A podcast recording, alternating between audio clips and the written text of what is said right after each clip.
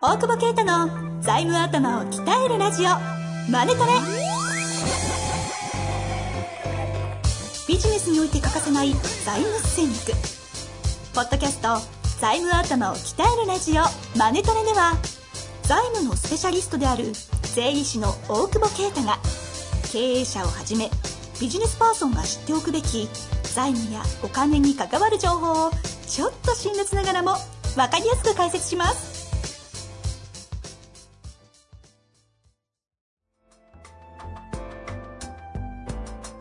こんにちは、遠藤和樹です。大久保啓太の財務頭を鍛えるラジオマネトレ。大久保さん本日もよろしくお願いいたしますお願い。します。さあ、今日早速質問いきたいところなんですけれども、前まだいいんかいはい前回あの、マイケル A. オズボーン准教授はいはいはい。お話をねオズボーンはいさされて、オズボーン 繰り返さなくていいですよ。ありましたけど、あの、はいリスナーの方からですね、とんでもないのが来ておりまして、なんですか？大久保先生、インフマなかったです。そんな番組じゃないよ。期待されてる方は、内容ではなく、因に期待してる方もどうやら、オズボーンオズボーンね。証拠ローンみたいな。踏んでますいや、4つ踏んで全部踏んだでしょ。お、うお、お、お、お、全部踏んでる。証拠論、証拠中期の論ってことですよね。さすが財務屋で。財務頭を鍛えなきゃ。ラップ頭を鍛えなきゃ。はい。はい、ということで、これいるこれ。冒頭スタートありましたが、えー早速質問に行きたいと思います。はいはいえーカラーズジャーナルを拝読しております。その中にありがとうございます。カラーズジャーナルというのはですね、多分ご存知ない方もいらっしゃると思うので、はいえっ、と、メルマガですよね。はいはいはい。大久保先生の、えー会社カラーズさんが、えー配信をしているカラーズジャーナルというメルマガのことが、はい。それを読んでる方からですね。はい。ありがとうございます。で、その中に、えー M&A で日本を再編する会の全国大会というものが開催されるとありましたが、えーはい M&A は増えているのでしょうか、はいという質問で、かなりいろいろ大久保さんのコンテンツを追ってくださったんでしょうね ありがたいです。ちょっと立場がわからないんですけども、はいはいはいはい。はい。そうですね。M&A。やっぱ、後継者不在問題ですよね。後継者後継者不在問題ですよ。ですか？だから、それでもうしょうがないですよ。しょうがない。MA です説明はなく。まあでもよくね、言いますよね。その特に中小企業に、今、どの切り口から見るかわかりませんが、350ええ万社ですか？うん。見方によって250って方もいますから、うんうんうん後継者がとにかく不在で、そうですよね。日本ではプロの経営者を育成しなきゃいけないという意見もあれば、はいはいそんな中で、うん MA もやっぱり増えていってると。増やさなきゃいけないんじゃないかなっていうか、その、例えばその、まあ、え後継者不在で売らなかったら何が起きるかって言ったら、閉じるでしょ。そうです。生産ということですかそうです、そうです、生産してしまうと思うんですけど、はい。そうするとその、従業員だとか、うんその地域だとか、技術だとかが、まあ、失われていく可能性があるんじゃないですか。はい。なんだけど、やっぱ特に地方の方だと、その会社売るとかっていう感覚があんまなくて、うんなんかやっぱ昔、あんまりいいイメージじゃないというか、アメリカ型っていうかね、なんかハゲタカハゲタカなね、そんなのもありましたけど、はい。あとはその、やっぱ本当にその、生でふ、なんていうか、本当に株売れんのみたいなのもあると思うんですよ。だからまあ、で、MA のブティックみたいなところからファックスとか来たってね、あんまりリアルじゃないじゃないですか。まあ、会ってみてもなんかそん、騙されるんじゃないかみたいなね。よくあの、ファックス DM とか、そうそうそうそう。MD、ね、うん来ますよね。来る。で、やっぱちょっと怪しいじゃないですか。はい、はい。で特にね、あの、まあ、ご年配の方でしょうから、そう、ほん、で、その、だ本来は僕らの業界がやらなきゃいけないんですよ。というのは税理士の先生方が。だって、そうですね。その顧問の立場の事業が、えー、M&A を、まあ、提案したり、その、しなきゃいけないんだけど、まあ、やったことないし、そういうネットワークも基本的にはないから、うんうんうん。で、その日本再編成する会っていうのは、はい。その事業同士のネットワークで M&A のマッチングをしていきましょうと。うん。いう、まあ、趣旨としては、その、なんていうか、欧米型の M&A じゃなくて、はい。えー日本型の M&A だと。うん日本型の M&A。えいわゆるそのハゲタカの、じゃなくてファンドだとかじゃなくて、マレッジアライアンス、結婚と、同盟と。みたいな感覚でそうそう。お互いの顧問同士でね、話をすれば、その社長の背景とか思いとかも全部わかってるわけだから、うんそういう人同士でのマッチングの方が、まあソフトになるだろうしね。っていうのをやろうとしてる回で、まあ、これはそういうことなんですね。ええで、大手のブティックだとやっぱ、数千万の手数料の案件しかやらないから、うん。そう僕らがね、もうね、オズボーンに言わせりゃなくなる職業トップランカーですから、M&A のお手伝いはやっぱね、職域を作っていかないと、申告書だけ作ってたらね、絶対なくなるんで。うん。う。うんん。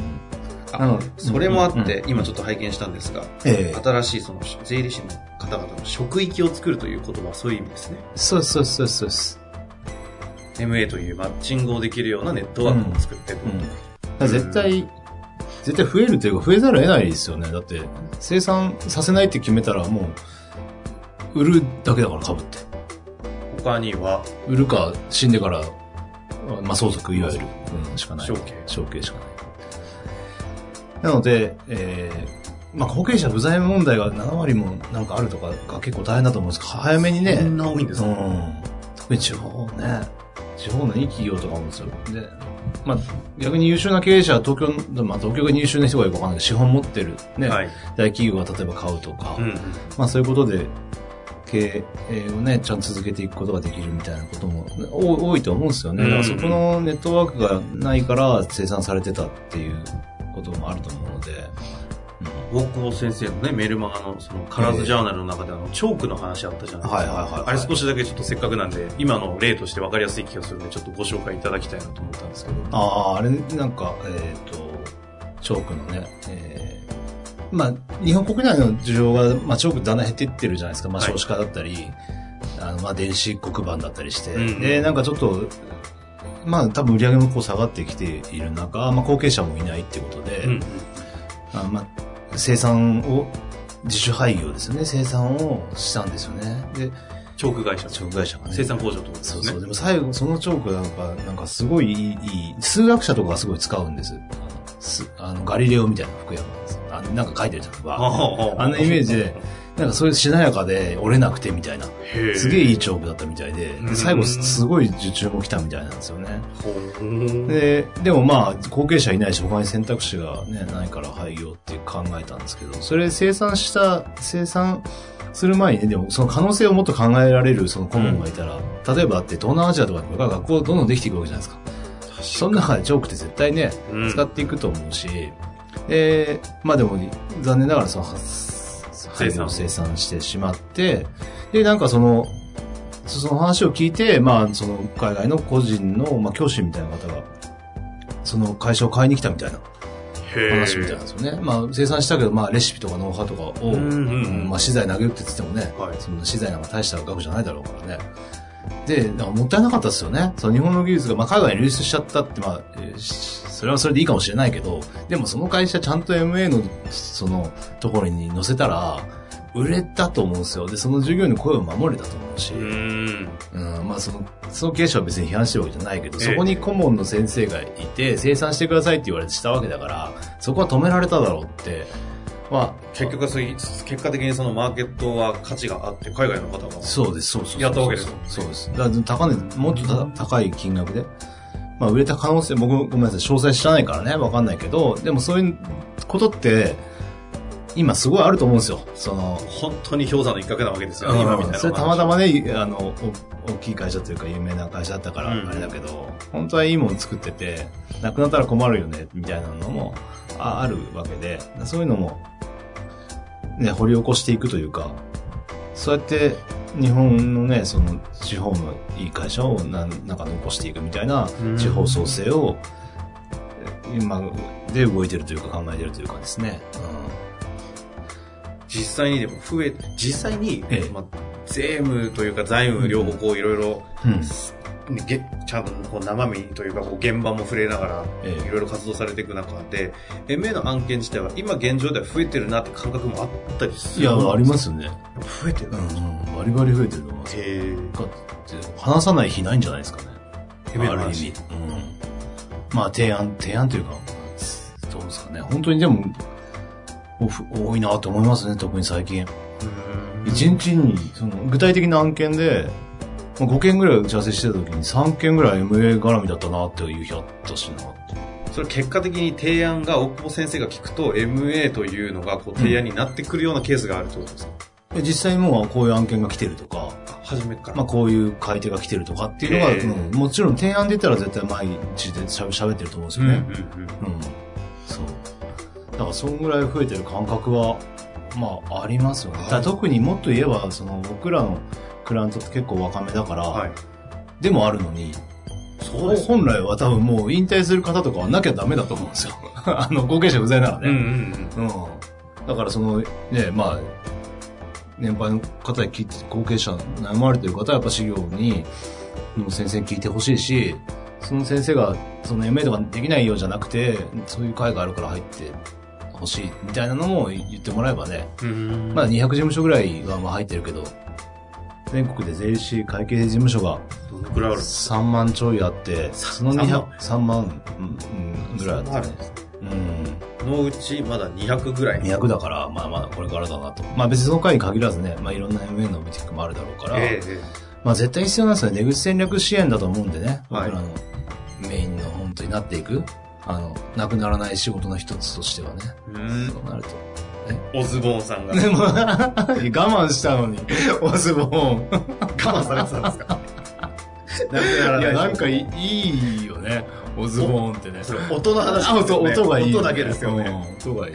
そっちの話あ、違う、なんだっ。あ、そうか。す。せっかく失礼しました。いい話をあ。本当ですよね。まあそんな MA が身近になってくるから来てますよ。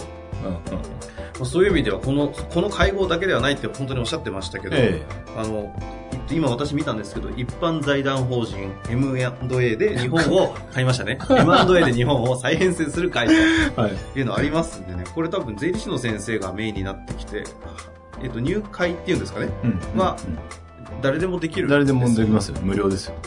そのね、それこそ社長さんで自分の顧問先の先生にもこういうの勉強してほしいとかっていうんであればご紹介とかもできるでしょうし、そうですね。うん。まあそういう情報もきっともらえるんですよね、うんセミナーあったりとか。そうですね。まあ、だからあとはその経営者の方やっぱり、やっぱり MA 身近な出口だってやっぱね、どんどん思ってってもらって、まあ、うん。別に引退するまで会社やらなくてもいいですしね。早めに売ってまた違う会社作ってればね。うんなんかいろいろそういう財務戦略を考える上でやっぱ、うん。まあ MA からって証券しかないから、まあ IPO 以外はね。って考えると、もっと身近に感じて戦略に取り込むっていうのがいいかなと。面白いですよ、多分会社を俺いくらで売ろうって考えてる方が面白くないですか、なんかね。一つの分かりやすい手段として、そうそうそうそう。そういう方もね、いらっしゃれば、ぜひ、うん。そこは大久保先生とか、他にもいらっしゃると思いますけど、えご相談いただいて、はいはい。あの、私の方から先ほど、あの、質問にもありましたけども、あの、大久保先生のところが、カラーズジャーナルというメルマガ出されてるんで、その中でも最近ちょこちょこ、いわゆるね、その PL と BS がどうだって話もあれば、ええ。今みたいな MA の話もちょこちょこ最近コンテンツ出てるのを拝見しますので、はいはいはい。ぜひ皆さんも興味ある方は、登録っていうんですかね、メルマガは。登録していただくとメル。マガはちゃんと書いてると思うんですね。はい。ポッドキャストもちゃんとこれお笑い番組でしょ 喋ってくださってますよ というわけで非常に参考になるお話、本日もありがとうございました。ありがとうございました。本日の番組はいかがでしたか？番組では大久保携帯の質問を受け付けておりますウェブ検索で「税理士カラーズと入力し検索結果に出てくるオフィシャルウェブサイトにアクセス。その中のポッドキャストのバナーから質問フォームにご入力ください。またオフィシャルウェブサイトでは無料メルマガも配信中です。是非遊びに来てくださいね。